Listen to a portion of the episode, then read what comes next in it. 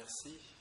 Merci beaucoup. C'est moi qui, qui vous remercie chaleureusement de m'avoir fait cette invitation à m'exprimer devant vous. Je vous remercie d'être venu à cette, à cette causerie. Je, je, refuse volontairement le terme de conférence parce que il me paraît un peu pompeux. Je préfère celui d'échange. Et ces échanges, et euh, avant que je ne commence, appelle quelques observations liminaires. S'agissant du sujet qui m'a été imparti, l'information un doigt en interrogation, l'exemple d'Haïti, je prendrai le parti de répondre tout de suite et directement par l'affirmative oui, l'information est un droit. Même les pires régimes au monde, quoique censurant, emprisonnant, condamnant, exilant et parfois même assassinant à tour de bras, mais ces pires régimes au monde maintiennent leurs médias, leur système d'information, car pour ces pouvoirs-là, le corollaire de l'information, du moins de l'information qu'ils veulent voir diffusée, c'est le contrôle des consciences et, in fine, le pouvoir.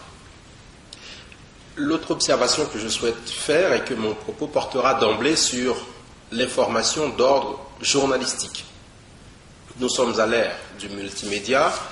L'information à laquelle je ferai référence est celle émanant d'organes de presse, agences de télévision, de photos, de presse écrite, de radio, de sites web, de blogs, à vocation informative. Je ferai volontairement l'impasse sur l'information que vous doit votre médecin, par exemple, sur la dangerosité du médicament qu'il vous a prescrit, sur l'information que vous doit votre avocat que vous avez saisi dans le cadre d'un litige de nature civile ou pénale, ou sur celle même que vous doit, par exemple, la direction départementale des équipements sur la signalisation routière. J'ai entendu parler de tempête de neige tout à l'heure cette information-là peut être capitale. Et sur cet aspect précis, je vous invite euh, très rapidement à une petite, euh, petite digression. Imaginez-vous sur une autoroute gérée par le service public et soudainement, il n'y a plus de panneaux de signalisation routière.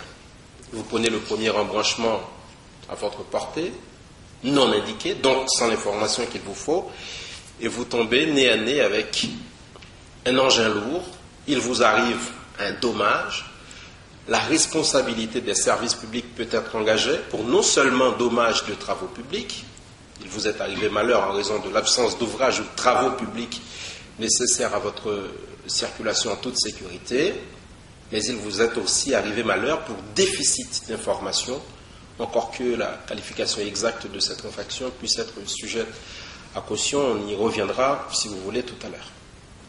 Et la dernière observation que je ferai est que mes remarques sur euh, l'exercice de ce droit à l'information sont étroitement liées à ma vision de juriste, car j'ai cette euh, double casquette de journaliste et de juriste, d'où le soin que je porterai euh, tout au long de cet exposé à rappeler les mécanismes sur lesquels s'assoit ce droit à l'information, les assises juridiques qui le sous-tendent.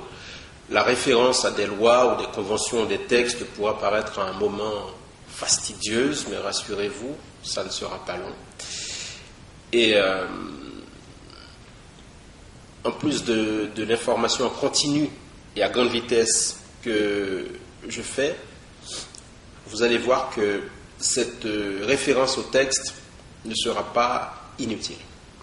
Cela étant dit, je vous propose que nous passions en revue, dans un premier temps, le droit à l'information en général et le cadre juridique qui l'entoure. Ça sera notre grand 1, nous sommes dans une université. Dans un second temps, nous ferons une plongée dans le droit à l'information en Haïti, cadre juridique, limite et mise en œuvre de ce droit. Ça sera notre grand 2. Et pour finir notre causerie par une tentative, nous ferons une tentative d'analyse du traitement de l'information sur Haïti à l'ère de l'excessive vitesse numérique, ça sera notre grand 3. On pourrait d'emblée passer au grand 3, mais pour, euh, pour une mise en bouche, on procède étape par étape. Du droit à l'information en général, donc, et du cadre juridique qui l'entoure. Que savons-nous? Que pouvons-nous savoir? Qu'aimerions-nous savoir? Et par extension, l'information qui nous parvient dans la presse est-elle complète? Répond-elle à nos attentes, à nos préoccupations, à nos besoins, sinon à nos envies? Face à la multiplicité des questions, on est tenté de poser la multiplicité des situations. Qui veut savoir quoi? À l'heure de la presse ultra spécialisée, tellement spécialisée que ça peut en devenir ennuyeux, voire franchement cocasse, voyez la diversité des magazines dans vos kiosques. Fenêtre magazine, Poule magazine, Chevaux magazine, Ferraille magazine, Plastique magazine, Absurde magazine, j'en passe, c'est des meilleurs. Il est beaucoup plus facile de serrer s'agissant de l'information que nous voulons. L'homme d'affaires va se diriger beaucoup plus facilement vers les échos, les pages saumon du Figaro, que vers Pèlerin Magazine, par exemple. L'étudiant en relations internationales voudra un peu plus lire Courrier international pour tenter de saisir davantage la complexité du monde au travers d'articles de journaux locaux traduits en français que vers l'Automobile Magazine. Et je pourrais multiplier à loisir les centres d'intérêt qui expliquent que nous fassions tel choix de consommation de l'information plutôt qu'un autre.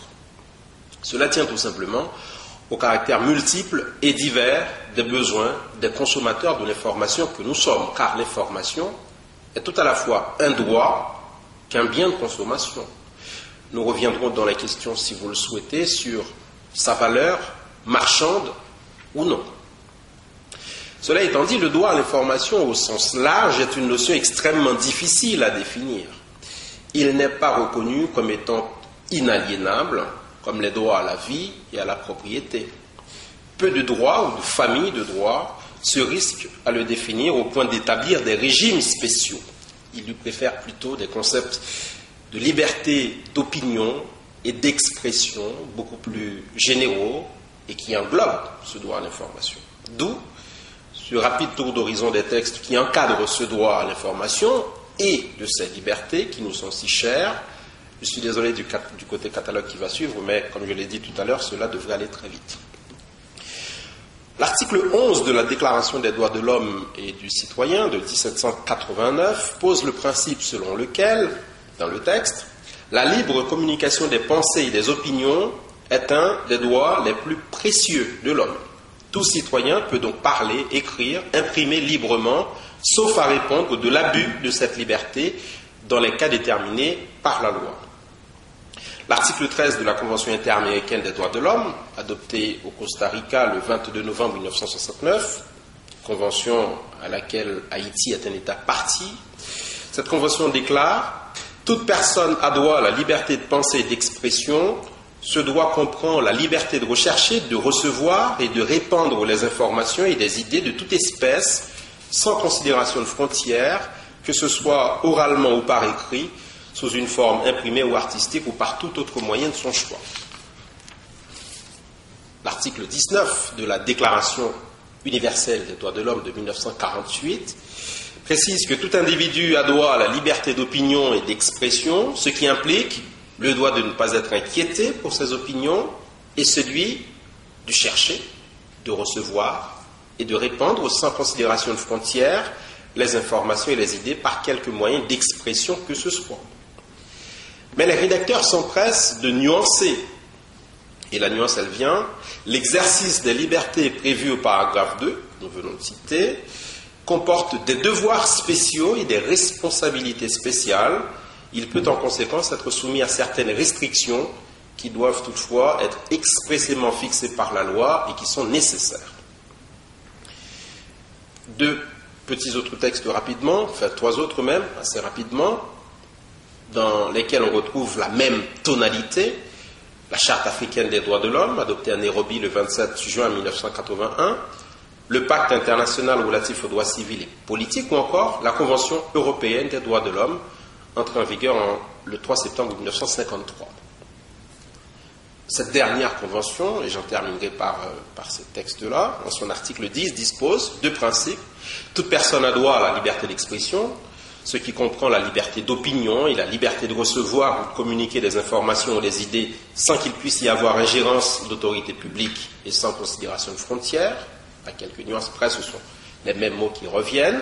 Le présent article n'empêche pas les États de soumettre les entreprises de radiodiffusion, de cinéma ou de télévision à un régime d'autorisation.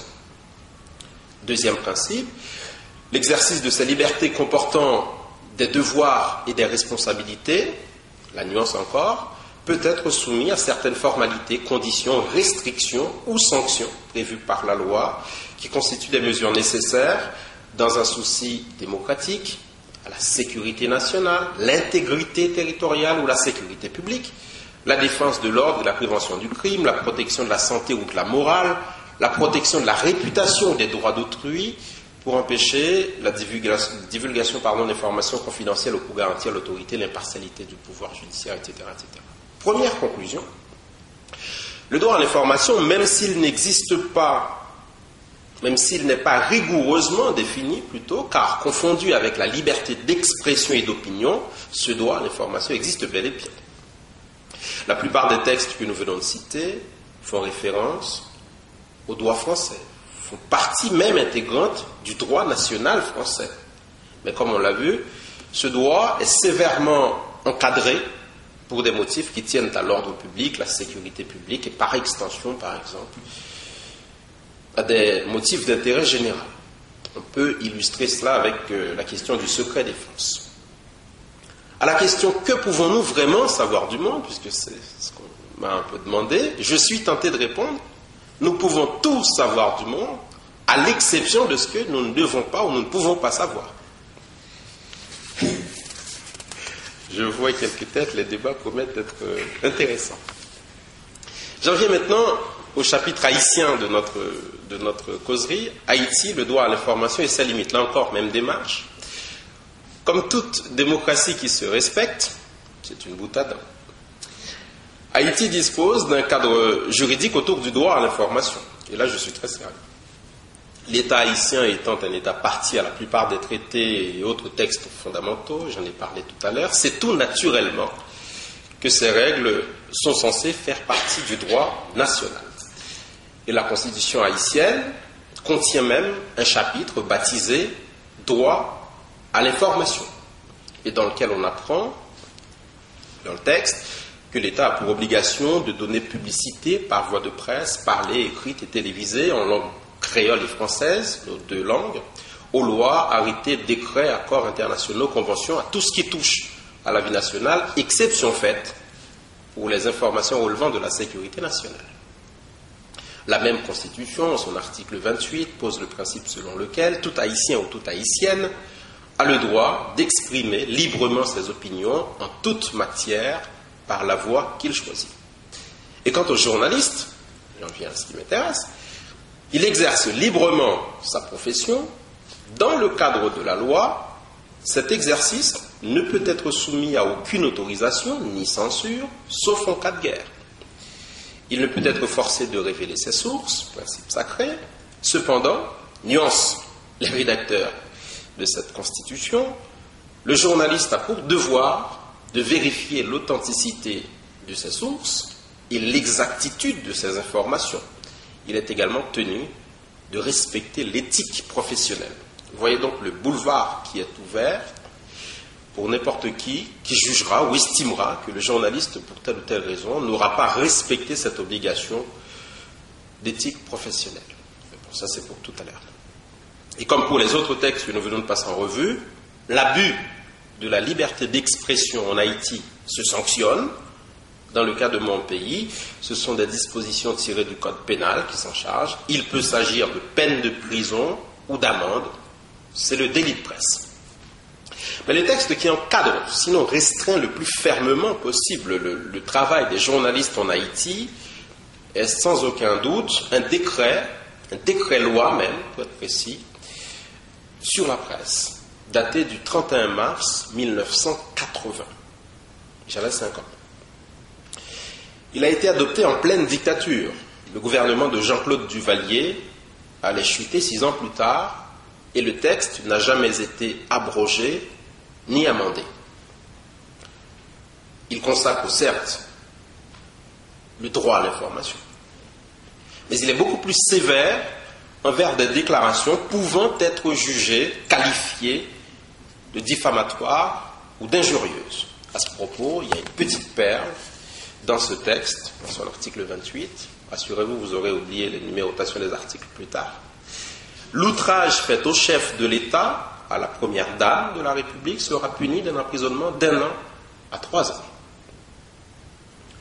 En Haïti, il n'existe pas, à proprement parler, de cadre normatif autour de la profession de journaliste et donc de ce droit à l'information.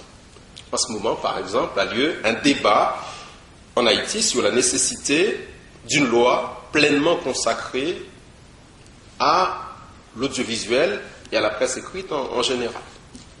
Il n'existe pas de conseil national, de conseil supérieur de l'audiovisuel. Un organisme, le CONATEL, Conseil national des télécommunications, a été créé, retenez la date, le 27 septembre 1969, sous François Duvalier. Officiellement, c'est l'instance chargée de la définition et de la conduite de la politique des télécommunications arrêtée par le gouvernement de la République. Il dépend du ministère des Travaux publics, Transports et Communications. C'est lui qui délivre les autorisations de fonctionnement aux médias audiovisuels. Ces médias sont astreints à ces autorisations de fonctionnement. En principe, le CONATEL, c'est un organe technique il ne se gêne pas cependant, quand cela l'arrange, de se mêler de l'éditorial et de se livrer parfois, ça a été le cas longtemps dans le passé, de se livrer donc à un chantage, soit à la délivrance de fréquences, soit à la fermeture du média. Il s'agit là d'un effroyable moyen de pression pour contrôler ce droit à l'information. En ce qui concerne la presse, écrite, on n'a pas besoin d'autorisation pour ouvrir un journal, il faut juste le déclarer à la Bibliothèque euh, nationale, l'enregistrer, et dès lors s'applique le régime de droit et de ces sanctions que nous avons évoquées il y a quelques minutes. Dernière partie, ce qui nous intéresse le plus, j'imagine, le traitement de l'information sur Haïti à l'ère de l'excessive vitesse numérique. S'agissant d'Haïti, la question cruciale, outre celle du droit à l'information, dont l'horizon est indépassable, on vient de le voir, la question récurrente est celle-ci. Est-ce que nous sommes bien informés à propos de ce pays? Pour bien se situer dans le contexte et donner un peu plus de corps à notre propos, on va prendre la période très récente 2010-2012. Le 12 janvier 2010, vous le savez, Haïti a été frappé par un séisme d'une magnitude de 7,3 sur l'échelle ouverte de Richter. Dès l'annonce de la catastrophe, des images ont déferlé sur nos écrans par cascade entière. Des tonnes d'articles ont envahi nos journaux, nos magazines. Des dizaines de milliers de sujets ont envahi nos ondes. Des reporters sont accourus du monde entier. Moi-même, j'ai fait partie des premiers journalistes à être arrivés sur place une aventure que je raconte dans, deux livres. L'un collectif qui s'appelle Haïti réinventer l'avenir, publié conjointement aux éditions de la Maison des sciences de l'homme à Paris et aux presses de l'Université d'État d'Haïti, et un autre un peu plus personnel qui s'appelle Exil au crépuscule. Il est incontestable qu'au jour du séisme et dans les jours qui ont suivi, le sujet Haïti a bénéficié d'une couverture médiatique mondiale. Envoyés spéciaux qui se relayent à l'infini, plateaux ininterrompu, des milliers d'heures de direct, couverture en streaming sur Internet, une quantité de papiers d'angle, des portraits, des comptes rendus, des billets, des reportages, des éditoriaux, suivis plus tard de documentaires de tout format, de 6 minutes, de 12 minutes, de 90 minutes, de 52 minutes, de 122 minutes. C'est dire si la couverture de cette catastrophe majeure a été large. Est-ce à dire pour autant que vous avez été bien informé de ce qu'il se passait? Autrement dit, est-ce que les journalistes ont bien fait leur travail?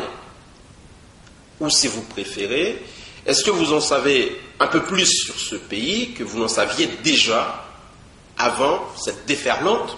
Médiatique Ce qu'il convient de rappeler à ce stade, c'est que Haïti nous a habitués à des catastrophes en série. Les inondations, les cyclones, les tempêtes et autres ouragans. Ajoutez à cela des coups d'État et des crises politiques à répétition, des dictatures sinistres, dont les plus célèbres restent à ce jour celles des Duvalier père et fils, François et Jean-Claude. Un État réputé en faillite, des élites qui ont soit trahi, soit failli, ou les deux, des indicateurs socio-économiques toujours au rouge. Nous avons tous, ou presque en mémoire, des lieux mondialement connus, tout au moins sur le plan médiatique, comme Cité Soleil, par exemple. C'est dire si ces événements de janvier 2010 résonnaient dans notre imaginaire de spectateurs avec une certaine familiarité doublée d'empathie et dans certains cas extrêmes, pourquoi ne pas le dire, d'agacement. On pourra tout à l'heure évoquer une petite comparaison, même si comparaison n'est pas raison, entre les traitements médiatiques de l'ouragan Sandy récemment, ce qui est arrivé aux États de la côte est des États-Unis, et ce qui est arrivé dans le même temps à Haïti. L'ouragan a causé des dommages immenses en Haïti et sur la côte est des États-Unis, mais de la vie générale, la couverture médiatique de Sandy, s'agissant des États-Unis et d'Haïti, a été assez déséquilibrée. Ne me demandez pas pourquoi, du moins pas maintenant. Force est de constater qu'il existe autour des crises haïtiennes un champ lexical assez restreint. Tout ou presque tourne autour de l'idée selon laquelle misère et catastrophe renvoient à ce pays. Les mots les plus récurrents dans la presse sont pêle-mêle, on choisit comme ça au hasard, prédestination au malheur, pays maudit, calamités successives, terre damnée, force d'inertie, déresponsabilisation, etc. Le tout mis en regard à la première république noire au monde. Parlant de déresponsabilisation, par exemple, on a vu un, présentateur demander à un envoyé spécial sur Haïti Ah, on comprend que la situation est difficile, mais finalement, qu'est-ce qu'ils font eux-mêmes pour s'en sortir? Et le journaliste a eu le courage de dire Je n'ai jamais vu de peuple affronté avec autant de dignité pareille misère. Donc, tout, ce champ lexical, c'est comme un écho à un projet d'État inachevé est devenu aujourd'hui, par la force des choses, le symbole de la défaillance caractérisée contre lequel viennent se fracasser un tapage multimédia sans nom, un traitement inégal s'agissant du poids des mots, du choc des images, le tout confiné à une certaine obscénité. Est-ce que cela participe de la mauvaise foi ou d'une mauvaise foi? Est-ce qu'il s'agit d'incompétence? Ou est-ce que la rapidité avec laquelle il faut produire l'information dans des open space déshumanisés y est pour quelque chose? Est-ce que c'est dû à une sorte de course au trash, à l'inhumanité dans certaines rédactions où on mesure l'importance d'une information à son aspect de repoussoir? On connaît tous la mauvaise blague, tout au moins dans les rédactions, du nombre de morts à l'aune duquel on décidera que telle nouvelle est importante ou pas. Il y a eu un attentat, combien de morts? Si ça commence euh, autour de la dizaine, potentiellement intéressant. La vingtaine, allez. Mais en dessous, ça n'est jamais que le Pakistan ou l'Afghanistan. Donc euh, on en a beaucoup parlé. Il n'y a aucune raison d'en faire tout un plat.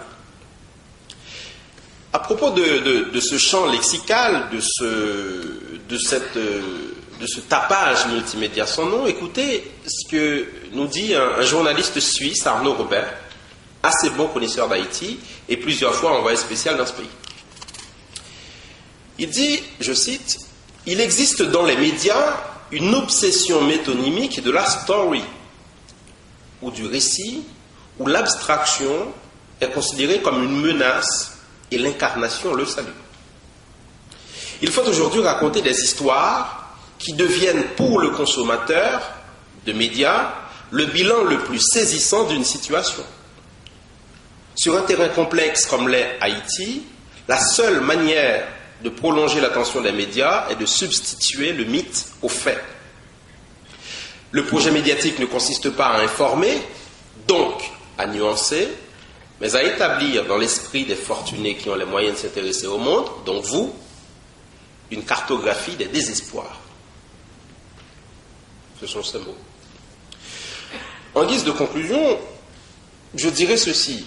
L'information, c'est un produit politique qui devrait permettre aux consommateurs de faire des choix intelligents lorsque le moment se présente. Les réponses aux questions qui, qui, quand, quoi ou comment, c'est comme ça qu'on travaille, qui a fait quoi, quand, comment, pourquoi, eh les réponses à ces questions devraient constituer, de mon point de vue, les premières composantes d'une chaîne d'éléments mises à la disposition du lecteur, de l'auditeur, de l'internaute, du téléspectateur, pour lui permettre de se faire une idée claire des situations qui lui sont présentées. Encore que, comme on l'a vu, il a une multiplicité de choix, de sources d'informations. Je terminerai cependant par deux interrogations. La première, l'émission de description et d'explication des réalités dévolues aux journalistes, Haïti ou pas, est-ce que ces missions suffisent à raconter un monde dont la complexité le dispute à quelques nuances près à la folie? Je laisse l'interrogation à votre sagesse. Et la seconde, je l'emprunte à un ami journaliste haïtien, Godson Pierre, qui a fondé une agence euh, qui s'appelle Alterpresse, un site haïtien d'information alternative. Lui, il pense qu'il faut élargir le champ du droit à l'information pour l'intégrer dans un autre beaucoup plus ouvert, le droit à la communication. Godson, et ça sera mes derniers mots, les gens reconnaissent la nécessité de l'information. Sont-ils pour autant préoccupés de l'accès des journalistes à cette information? Le droit à l'information doit devenir une revendication sociale. Par ailleurs, la simple circulation de l'information ne peut tout régler. Il faut que les structures sociales prennent leurs responsabilités. En Haïti, on attend des médias qu'ils défendent des causes, pourtant ce ne sont pas des acteurs sociaux, et dans ce sens, il faut relativiser les effets du droit à l'information. Merci.